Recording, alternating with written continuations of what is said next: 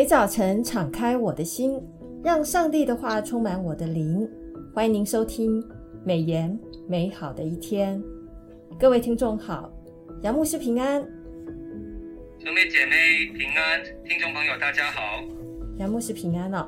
按着每日研经释义的进度，我们这个礼拜进入了这个旧约圣经的书卷，呃，耶利米书的十七到二十二章哦。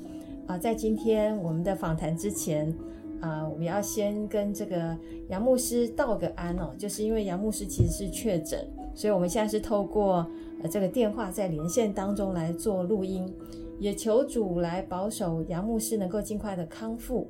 而且纪念他，虽然在病情当中，但是还是热心的晚上。好，那我今天一样的就是有三个问题要来请教杨牧师。第一个问题就是我们最近在读的经文哦，其实呃，先知耶利米他真的是苦口婆心哦，在不同的时间，在不同的地点，针对不同的对象，他都苦口婆心的来劝说。那请问一下，就是杨牧师。这样的一个先知常常受到人的这个羞辱或讥笑或谩骂，那他要怎么样面对这些刚硬又悖逆的百姓呢？这是很好的问题哈。耶利米先知从他的服饰当中发觉，人的心比万物都弯曲、诡诈、邪恶啊。人常欺骗自己，也欺骗别人，不寻求善，偏爱，偏喜爱。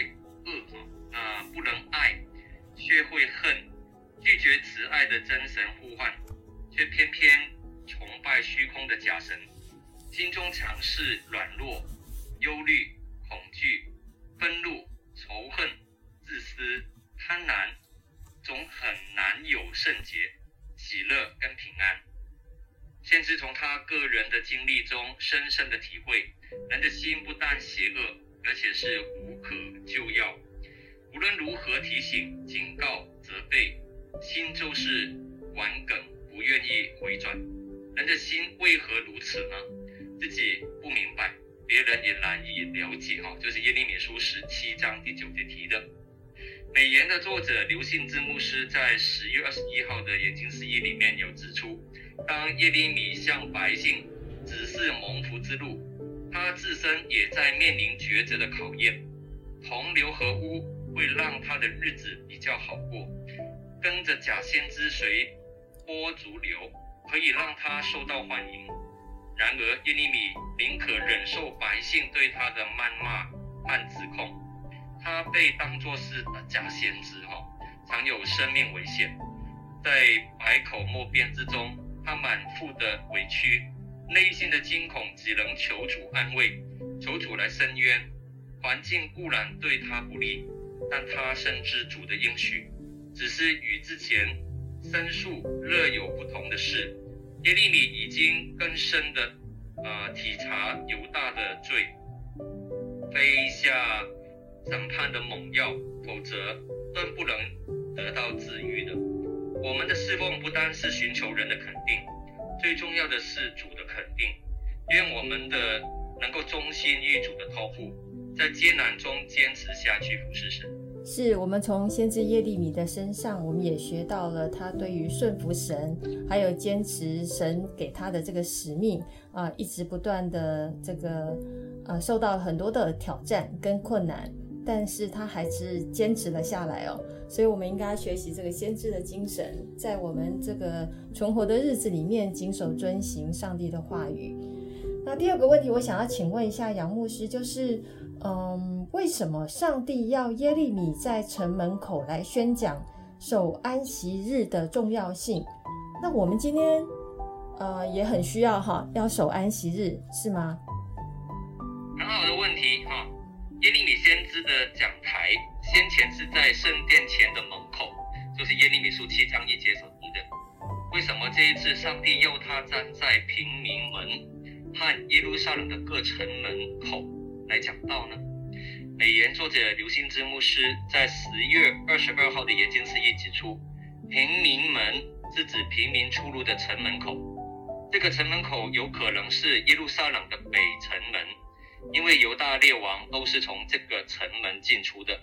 耶利米书十七章十九节所提的，接着耶利米又到其他的城门口轮流站岗，为的是让每一个进出耶路撒冷城的人都听到他说话的内容。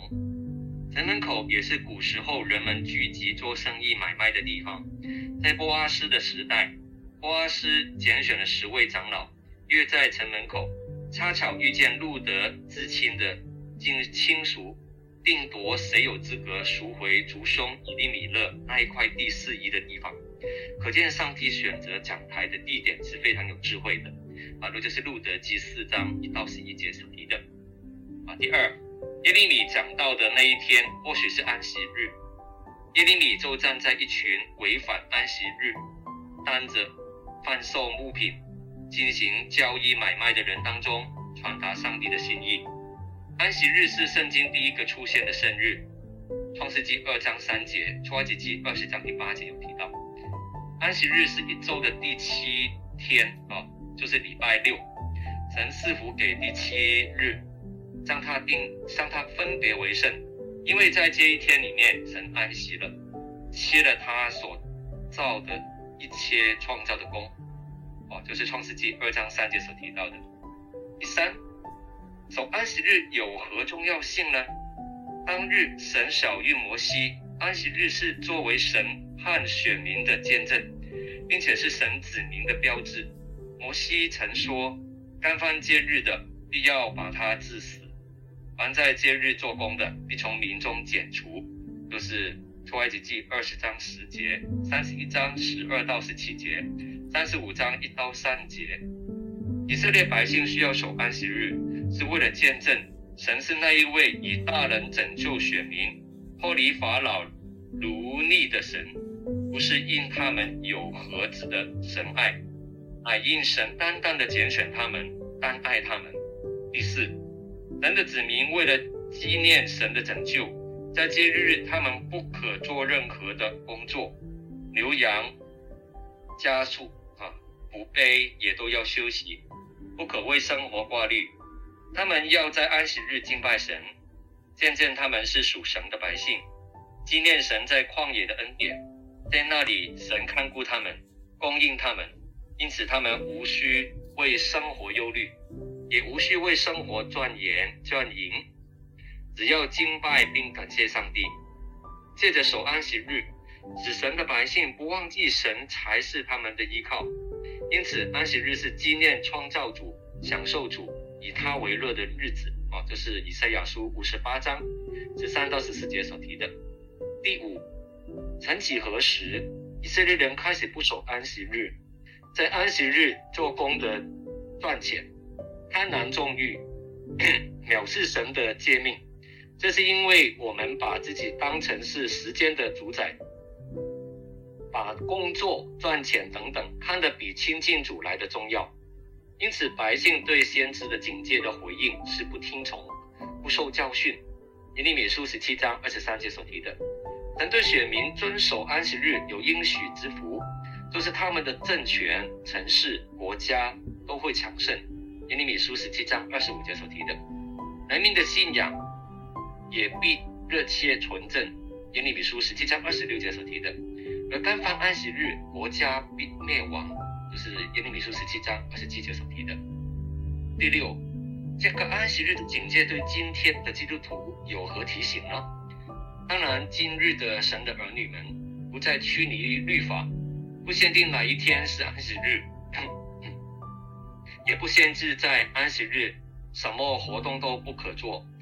单守有形的安息日，就是一周有一天分别为圣，归给神，仍然是基督徒的见证。如同神晓諭摩西，守安息日是见证我们对神的信靠，同时也让我们的心从世界的忙碌及诱惑当中脱离，回到神的面前。在那一天，我们可以自由的、全新的、感恩喜乐的敬拜神，使我们的心从定睛在神身上，重新定睛在他的身上。提醒自己，唯有神是我们的依靠。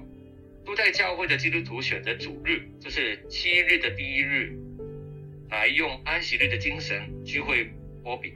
那是使徒行传二十章第七节，因为这一天是主复活的日子啊，就是马太福音二十八章一到五节，马可福音十六章一到六节，路加福音二十四章一到七节所提的，我们也要效法他们，分别一天出来守主日。是我们借着守安息日，使神的百姓哦，就是我们基督徒呢，不要忘记神才是我们的依靠。所以这个安息日是纪念创造的主，还有这爱我们的主哦，以他为乐的日子。所以我们现在真的是要谨守遵行。那第三个问题，我想要请问一下杨牧师，就是啊、在这个耶利米书当中提到的，面对巴比伦的攻打，耶利米要怎么样去劝谏西底家王、哦？因为我们知道西底家王面对这个巴比伦的态度，其实是非常摇摆的。那是不是可以请杨牧师来分享一下你的看法？是好，西底家王是呃犹大国最后一位君王。耶利米先知把两条路，就是上帝给南国最后一个君王西底家跟百姓最后的选项。一条路是投降，就是带领百姓出城向巴比伦王投降，对上帝的管教顺服，就会得到平安活命，这是生命之路。第二条路是顽抗，就是顽强抵抗巴比伦军队，最后的结局就是惨遭屠杀，国破家亡，这是死亡之路。就是耶利米书二十一章八到十节所提的，很可惜，西底家最后在迎来带领百姓选择了死亡之路。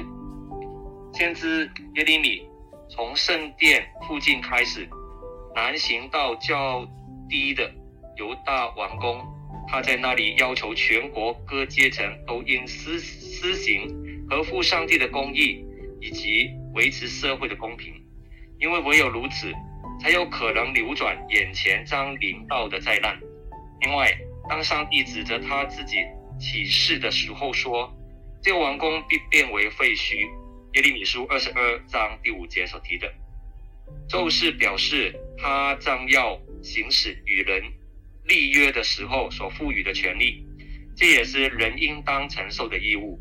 在其中，耶利米讲到犹大国会成为方常的，郑重警告。让我们知道上帝对罪的态度。上帝以这样几乎完全毁灭的方式刑罚犹大国，为的就是要他的儿女晓得罪的可怕，也知道上帝是自邪的上帝，人当以圣洁来侍奉他的。是我们知道先知耶利米为了劝谏啊犹大的，从上到国王一直到下到来百老百姓啊，他是不断的传讲。呃，超过四十年的时间，但是呢，我们发现从呃这个君王一直到老老百姓，其实还是轻忽上帝的管教，所以上帝只能用这个最可怕的方式，真的就是把人民交给毁灭，然后把人民掳到异乡去哦。所以呃，这也提醒了我们所有的基督徒，就是我们不要轻忽神的管教，当神有呃任何一种管教的手段。其实都是为了爱我们，要将我们的心挽回。好，那我们今天非常谢谢杨牧师在呃呃确诊当中，还是尽心尽力的为我们呃分享你的看法跟你的这个属灵的亮光。那还是要提醒大家，每日研经释义是台湾目前呃历史最悠久的灵修季刊，我们都是由华人牧师啊、呃、撰写，所以非常贴近华人华人的文化。而且每日研经释义一天一夜的进度，可以陪伴你五年来精读圣经一遍。以往我们常常会觉得某一些经卷，像耶利米书，也不是一个非常呃容易呃阅读的一本书卷了。但是每日研经释义陪伴你天天读经，而且透过啊呃，呃像杨牧师的这个研经的分享，或者是读经大联盟上面的研经分享，就可以帮助大家从难懂的经文当中。可以得见属灵的亮光。那提醒大家，我们第四季的经卷是来到了耶利米书，还有铁萨罗尼迦的前后书，以及约翰的一二三书，请大家不要错过。那今天美言美好的一天就分享到此，谢谢您的收听。愿上帝的话语丰富充满我们的生活，使大家福杯满溢。